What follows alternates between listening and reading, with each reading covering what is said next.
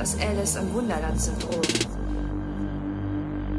Er versuchte mir in der Therapie zu erklären, dass das Wunderland nicht echt sei. Das Wunderland fehlte mir. Es war wunderschön.